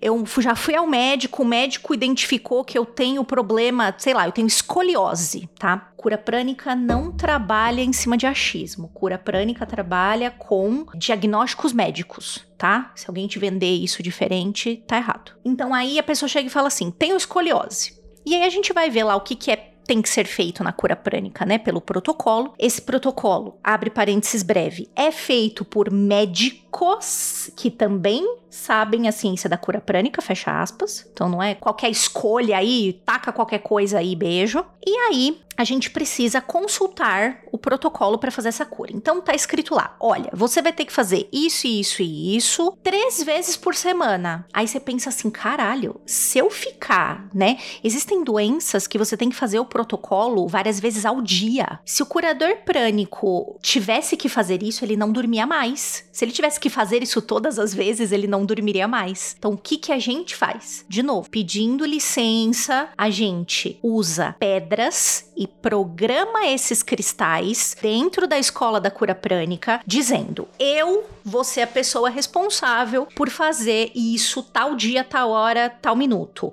Vocês vão trabalhar tal dia, tal hora, tal minuto. Vocês vão fazer isso aqui, vocês vão mandar isso aqui pra pessoa, vocês vão limpar assim, vocês vão energizar assim, vocês vão escudar assim. Isso vai acontecer nesse dia, nesse horário. Então você cria como se fossem pequenos empregadinhos que te ajudam. É como você, você terceirizou uma força para te ajudar nesse tratamento, né? É, por exemplo, protocolo que tem a ver com alergia de pele. Dependendo da alergia, você tem que fazer isso três, quatro vezes ao dia. Seria impossível eu parar minha vida para fazer uma pessoa só quatro vezes ao dia o protocolo. Então você pode programar esses cristais pedindo licença, antes de tudo, fazendo uma limpeza nele física e energética, tirando a programação, porque você não sabe, o cara que arrancou o, o cristal da onde ele vem podia estar tá puto da vida. E a pedra pegou, velho. Porque eu acredito nesse rolê. Então, quando ela chega na sua casa, você tem que fazer uma. Tem um protocolo todo grande para lidar com ela, tirar essa programação. Sabe essa pedrinha que você vai na feirinha? Hippie e que 500 pessoas já botaram a mão, e aí você leva para casa e alguém fala assim: "Não, quartzo rosa vai dar abor, abor do coração". Aí você leva para sua casa e não faz porra nenhuma com essa pedra e bota dentro da sua casa, você só tá sendo otário. Agora, se você era essa a opinião impopular, desculpa, gente. Agora se você limpar, programar, fazer os rolês, aí você pode colocar o que você quiser, você pode colocar coisas maravilhosas ali. Então tudo tem a ver com saber lidar com esse rolê, né?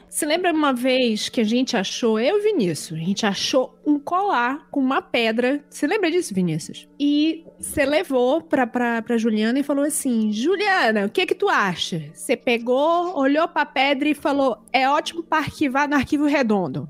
Vai direto pro Direto lixo. pro lixo. É, direto pro lixo. Eu falei assim: se você quiser permanecer com isso aqui, você me dá uns dias com esse negócio. Aí o Vinícius falou: é. Não gostei tanto assim, não. Não achei tão bonito assim, não. Eu Falei, então joga no lixo que o bagulho tá louco. Porque, e essa é a alguém, maioria já, alguém já jogou fora antes. né? Alguém já jogou fora nisso. antes. Exatamente, né? Então é isso aí. Então, é, não compre uma pedra. Por... E, e, Andrei, esse lance da perita aí, véi. Hum. Se você botar uma programação nela de que esse bagulhinho vai me trazer dinheiro, ele vai trazer dinheiro, cara. Tem essa não de. Mas aí, cada um vai falar uma coisa. E se você já tá bravo e querendo digitar e falar que eu não presto, cuidado com os dedinhos aí, porque cada um fala uma coisa. contar um caso daquela vez que eu fui na exposição da Marina Abramovic, que teve ali no Sesc Pompeia, que tinha uns puta cristalzão, que você ficava meia hora lá deitado com o cristal, depois mais meia hora sentado com o cristal e meia hora em pé com o cristal. Eu passei malzaço. Eu tive que ser socorrida certeza. pela equipe do Sesc, cara. Primeiro cristalzão. É gigante que dá de ter, quartzo ter sensibilidade. Eu não ia que apontou pra mim. Eu falei, ai, a minha pressão está caindo. Aí pensei, né? A pessoa que tem pressão baixa, normalmente ela repassa na cabeça dela. Estou alimentada, não tomei sol, tá tudo bem comigo, estou bem de saúde. Tomei Então, um cristal aguinha de quartzo maior do que eu apontado pra mim, deve ser o cristal. apontado na porra do meu ágina, aqui no meio, assim, um Cara, cristal desse tamanho que já passou 500 pessoas na frente Olha dele. pro cristal e fala, Tire! Do jeito que vocês estão falando, é praticamente tipo assim: ah, eu vou lamber esse corrimão aqui do. do, do Exatamente. Mas foi exatamente. Perfeito, é exatamente, isso. Exatamente. Inclusive, Aliás, Ju, quando contei esse caso corrimão, pra ela, a Ju ficou bravíssima, né? Amiga, né? Que interessante. Calma aí, deixa eu, deixa eu fazer uma pequena, uma pequena questão aqui. Me corrija se eu estiver errado, mas eu já tô montando aqui na minha cabeça. É claro que, gente, novamente, acho que o que a Ju, o alerta que a Ju falou é muito interessante. Existem milênios de sabedoria das preda e que cada um vai falar uma coisa. Não, vai falar, não, Ju, você tá sempre louca. No caso da quiser- pedra, é milhões, né? Se eu quiser enfiar o quartzo rosa no meu cu e tirar e dar pra pessoa, vai continuar dando bem. Vocês lembram lá daquele episódio? Chama Ioni Egg. Então, que eu falei, cuidado, comprar esse bagulho e enfiar dentro da sua buceta. E essa piroca de pedra aqui, por que, que ela é em formato de parafuso? É, então. É pra subir a Kundalini, É pra amiga. subir a Kundalini, né? Essas histórias. Você tem que tomar cuidado de várias formas. Você tem que tomar cuidado em higienizando esse negócio bem, sabendo que tipo de pedra pedra feito esse Onieg e também desse lance que eu tô falando. Várias pessoas, assim como nós, porque isso aí é um caso real, viu, da mesa lá na feirinha mística, pegamos o dildão e fala: caralho, o bagulho é de. Caraca, como é que usa esse negócio? E rindo. Era de rosca. Sem contar a galera que deve ter pegado e su- pensado super coisas espiritualizadas com aquele dildão, né? Deve ter pensado várias espiritualidades possíveis pra desenvolver com aquilo. Então, gente, que doideira. Frequência, ó, lá em É, lá em cima. É, sobe de uma vez, né? Dá uma porrada, mas enfim, né? Então, aí por isso que eu falo, desde aquela época que vocês tiram o sarro que eu falo mal dos Yonieg, tá vendo? eu- acho que eu entendi. O animal, ele tem uma certa. to- Todo mundo que a gente falou aqui, até o momento aqui, todo mundo tem um ecossistema próprio. Né? Não, não tem nada que é destacado ou que tem uma característica única e, e- e própria, né? Todos eles podem participar aí de uma comunidade. Mas vamos lá, o animal, ele tem essa coisa de se mover. Ele é muito mais uma coisa mais, vamos colocar assim, ativa. O animal faz merda. Pro extremo oposto, a gente tem o mineral. O mineral ele não tem a capacidade de fazer merda por si próprio, mas ele reproduz, ele o estático funciona, é vivo, mas a propriedade não é do, do animal, é a propriedade do eu vou guardar isso pra mim ou vou aprender uma coisa nova. São dois polos equidistantes. No meio do caminho, a gente tem uma planta. Que a planta, ela tá se mexendo, mas não tá se mexendo muito. Então ela tem uma capacidade, mas ela tem uma cara- ela tem características próprias, né? Você não pode corromper a planta, como você corromperia um mineral, por exemplo. Ou pode, Ananda? Corromper uma planta, difícil, cara. Ela faz o que ela quer, na real, mano. Eu tô fazendo uma ficha de D&D na minha cabeça pra cada Você quer saber se uma planta ela pode funcionar como um dispositivo, assim como um cristal? Depende. Se você entender que você vai fabricar um medicamento, você vai usar aquela planta de uma certa maneira, etc, etc, pode se conversar, mas você ainda não, não é um. Você não tá programando a planta, entendeu? Uhum, entendi, fala, tá Ju. mais extraindo uma coisa que já é a propriedade dela do que fazendo Sim, ela, sim. ela cumprir seus desígnios, né? Agora me parece que o cristal ele tem mais essa função dispositiva, né? De você Como, programar. como no caso da pirita, por exemplo. Ele tem. E tem uma pessoa aí que tá assistindo no chat, não vou falar quem é, que eu olhei na pedrinha que ela usa e fiz assim: ó, tua pedrinha vai morrer em alguns em algum tempo. Porque a pedra também, ela trabalha, ela tem o, o tempo dela, velho. Ela tem a aposentadoria dela. Não é porque ser vive não fala e não se mexe e não faz vive no ventinho. Então as pedras também, quando elas não querem mais trabalhar, elas simplesmente param. Tipo, ó, beleza, já fiz aí o, o rolê que você fez, mas ah, cansei. Vou tirar minha aposentadoria. O que que pode acontecer? Ela simplesmente parar de fazer o, o bagulho que você programou.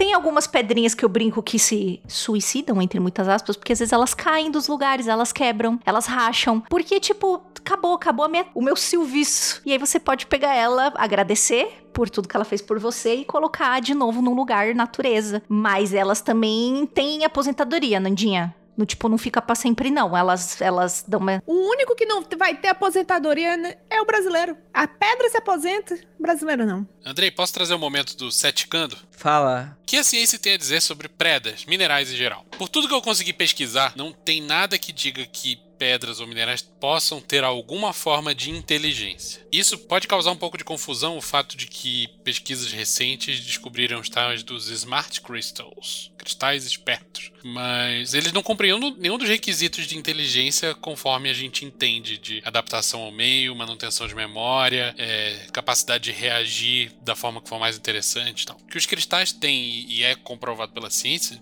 é capacidade de reagir de formas específicas e pré-definidas a estímulos externos. Por exemplo, um cristal piezoelétrico, quando aplicado uma pressão mecânica em cima dele, ele dispara uma carga de eletricidade e vice-versa. Esses smart crystals, por exemplo, são cristais, de fato, minerais, que quando você aplica um determinado estímulo nele, ele muda de forma. Então ele pode parecer que está se mexendo, mas na verdade é só um- um- uma reação natural. E uma coisa que é fato é que cristais são muito bons para armazenar informação. Tudo isso tem a ver com os aspectos mágicos que a gente está conversando aqui, né? Que o cristal pode ser programado para fazer uma determinada coisa, que ele pode receber um determinado estímulo, guardar e reproduzir. Tudo isso tem a ver, mas ele não tem inteligência no sentido de reagir de uma forma inesperada e autônoma a um determinado estímulo de forma viva, né?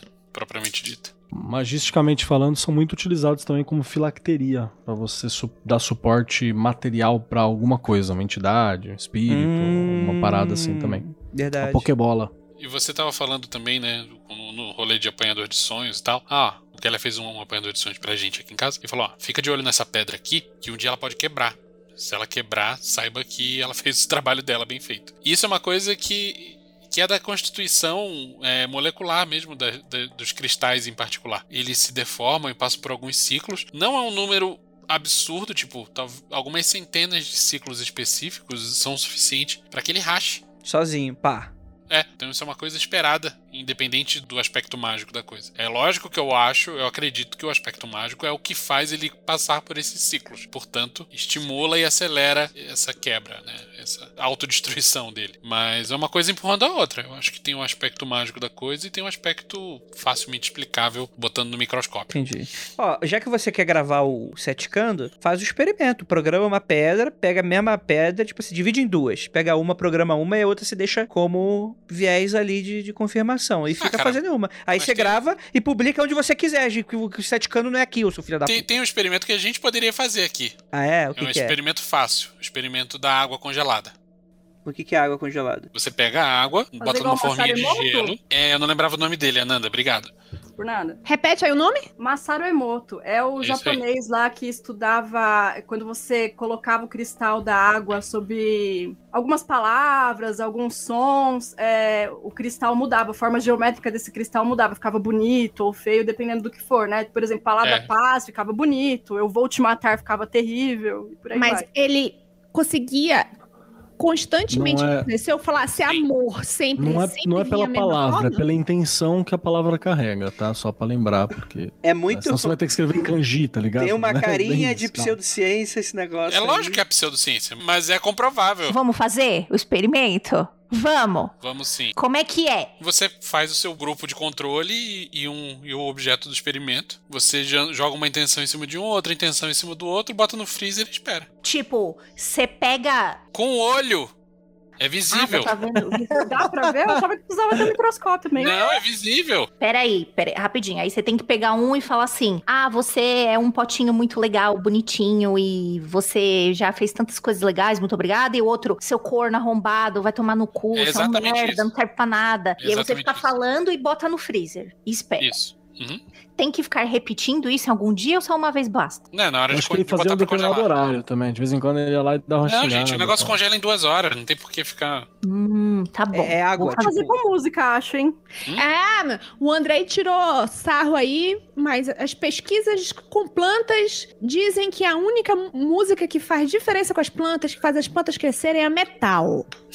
Claro, ué.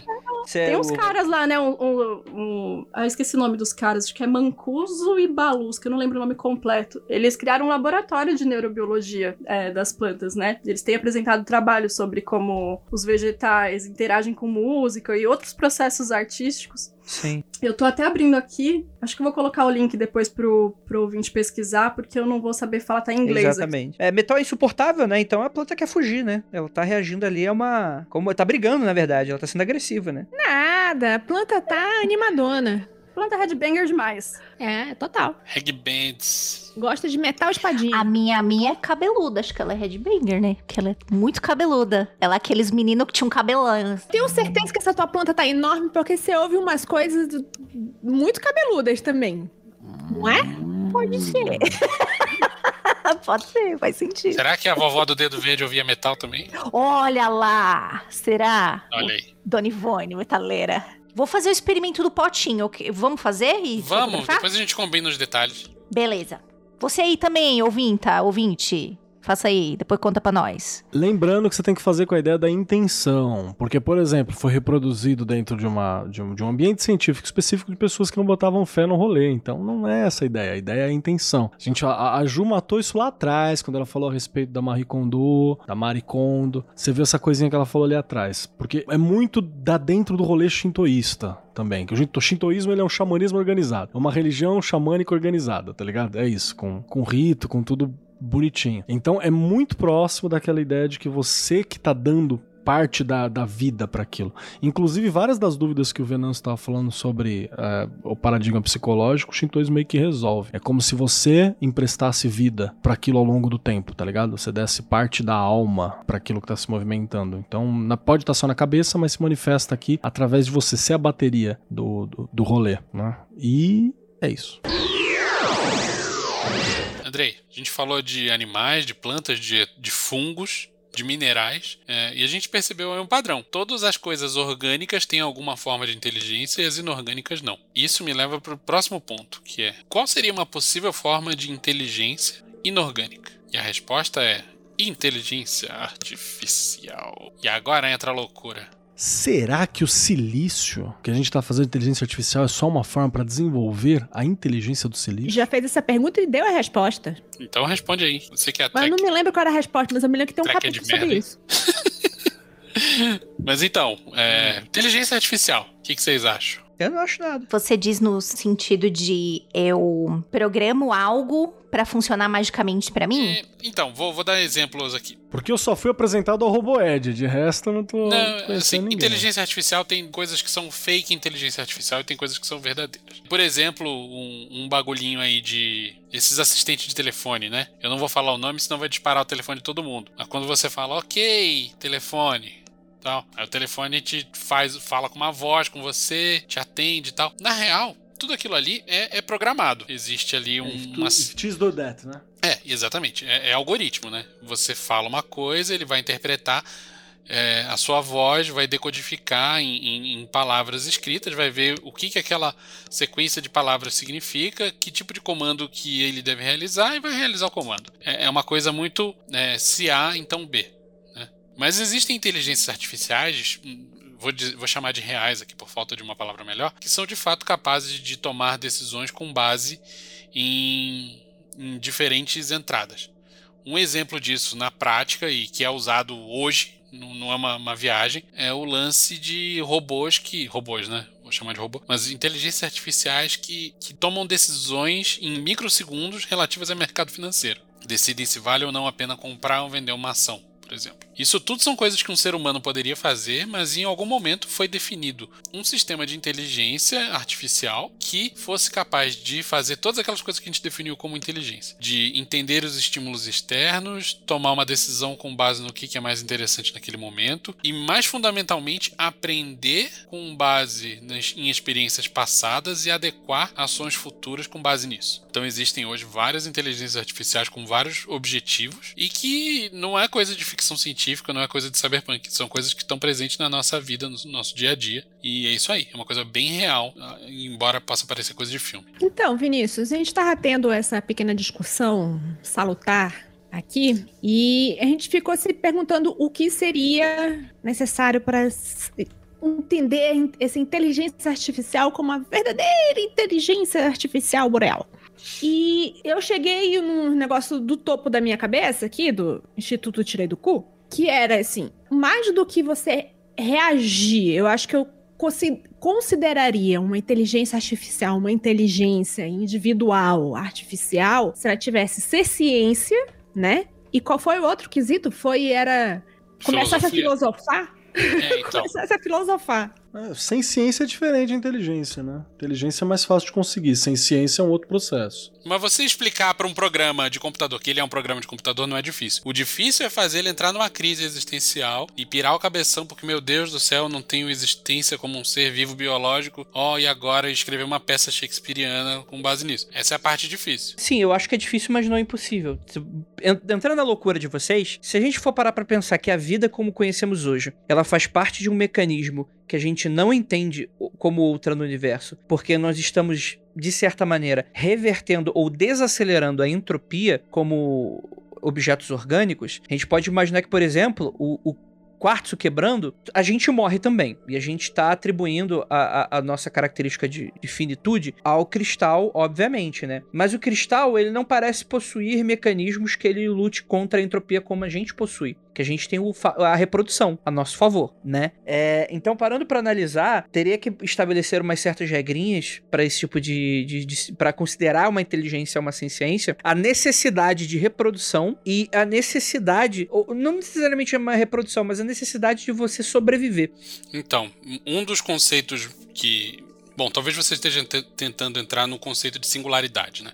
Singularidade tecnológica, ao contrário da singularidade da física, né, que é um buraco negro, alguma coisa assim, é um ponto da tecnologia em que a gente ainda não chegou, em que uma determinada inteligência artificial ou um conjunto delas seja capaz de, por conta própria, se autorreplicar e se autoaprimorar até um ponto em que não seja possível que nós, humanos, tenhamos como intervir nisso e esse processo se torne totalmente irreversível e impossível de ser contido e que aconteça numa velocidade grande o suficiente para que a gente não consiga entender o que está acontecendo. Esse é o ponto que os teóricos da computação estimam que vai acontecer em algum ponto de 2030 e 2050 com a nossa tecnologia e com pela lei de Moore, né, que prevê a duplicação da capacidade de processamento a cada 18 meses e que tem se mantido verdadeira desde a década de 50. Estima-se que a gente vai ter nível tecnológico suficiente para que isso aconteça de verdade em algum ponto nas próximas décadas. Mas assim, eu não acho que a singularidade seja o único ponto em que a gente possa bater o martelo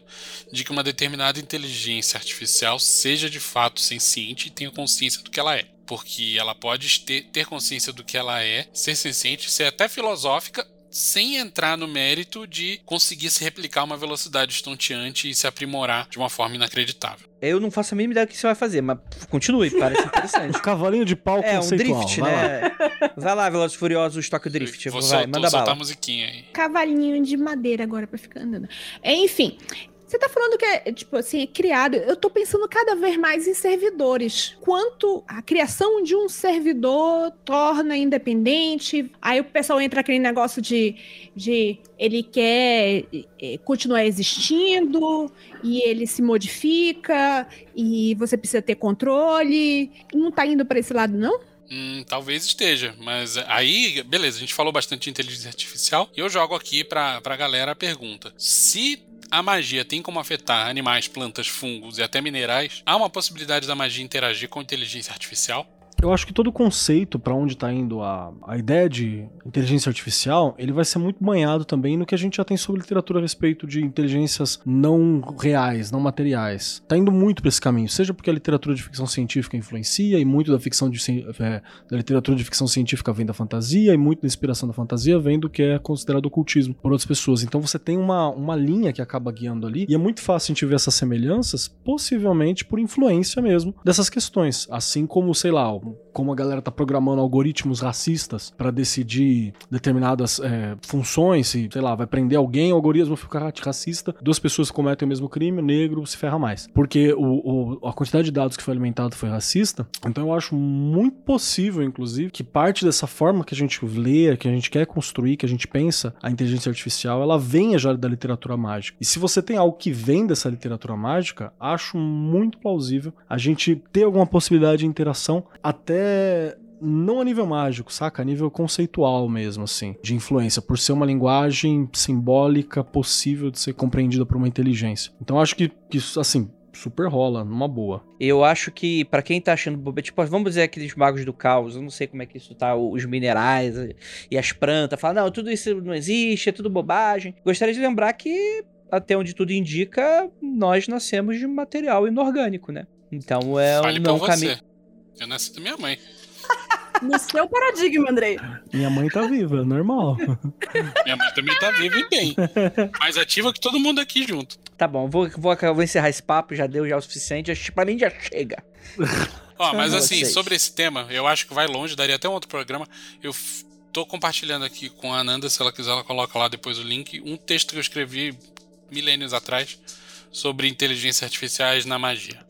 Li antes do programa. Vou colocar assim. Gostaria muito de agradecer a participação de vocês, queridos ouvintes, párvulos que estão aqui com a gente, meus queridos lindos. Maravilhosos. É, muito obrigado pelas adições incríveis que vocês colocaram. Eu tava vendo um pouquinho do papo, tava bem bacana, não consegui puxar nada aqui que, que tenha, que consiga avançar no que a gente tava falando. A gente tava bem síncrono, né, com as nossas opiniões. E gostaria de lembrá-los que caso você queira participar das gravações ao vivo, você pode ir lá no nosso apoia.se barra magicando com CK com mínimo de 5 reais você pode acompanhar as gravações do Magicando. É claro que naturalmente, né, o critério é ajudar o podcast a se manter e tal, né? Tanto que tem muita, muita gente que nem, nem tá aqui com a gente gravando, não se interessa muito, prefere escutar os podcasts, porque escuta não, não quer ficar preso às amarras do tempo e espaço, né? Não precisa estar ali para escutar naquele horário, né? Mas você pode ajudar a gente também, contribuindo aí, você é muito legal. E é isso, gostaria de agradecer também a você que tá escutando esse podcast maravilhoso aí. Muito obrigado pelo seu clique, pelo seu curtir, pelo seu comentário comentário, pelo seu tweet, por tudo isso. Ósculo no bode e Praise the Sun para todos vocês.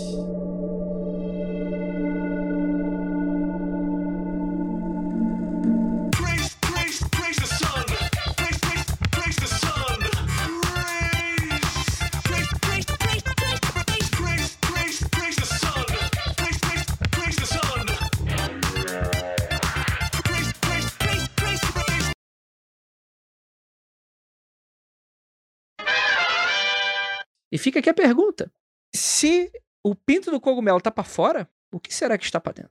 Fica aqui. O que, o, o que, onde que ele está querendo atingir? O que, o que, que ele tá querendo fazer? Vou Fica deixar uma aí. dica aqui pro nosso ouvinte. Se você tiver intenção de comer shimeji, não procure no Google pinto de macaco. Meu Deus, Vinícius, você é dodói do- do- da cabeça. Não, Vinícius, você já tinha colocado isso no chat. Não, mas é pro ouvinte agora. Se o ouvinte tá na mais de comer gente cogumelo eringue, não procure Porra. pinto nenhum. E eu tô vendo macacos todos os dias agora. Então tá foda. Desculpe, querido ouvinte, desculpe, queria um macaco. querido patrão. Eu gosto de macaco. Pra... Mas aí era falar que macaco é muito tarado.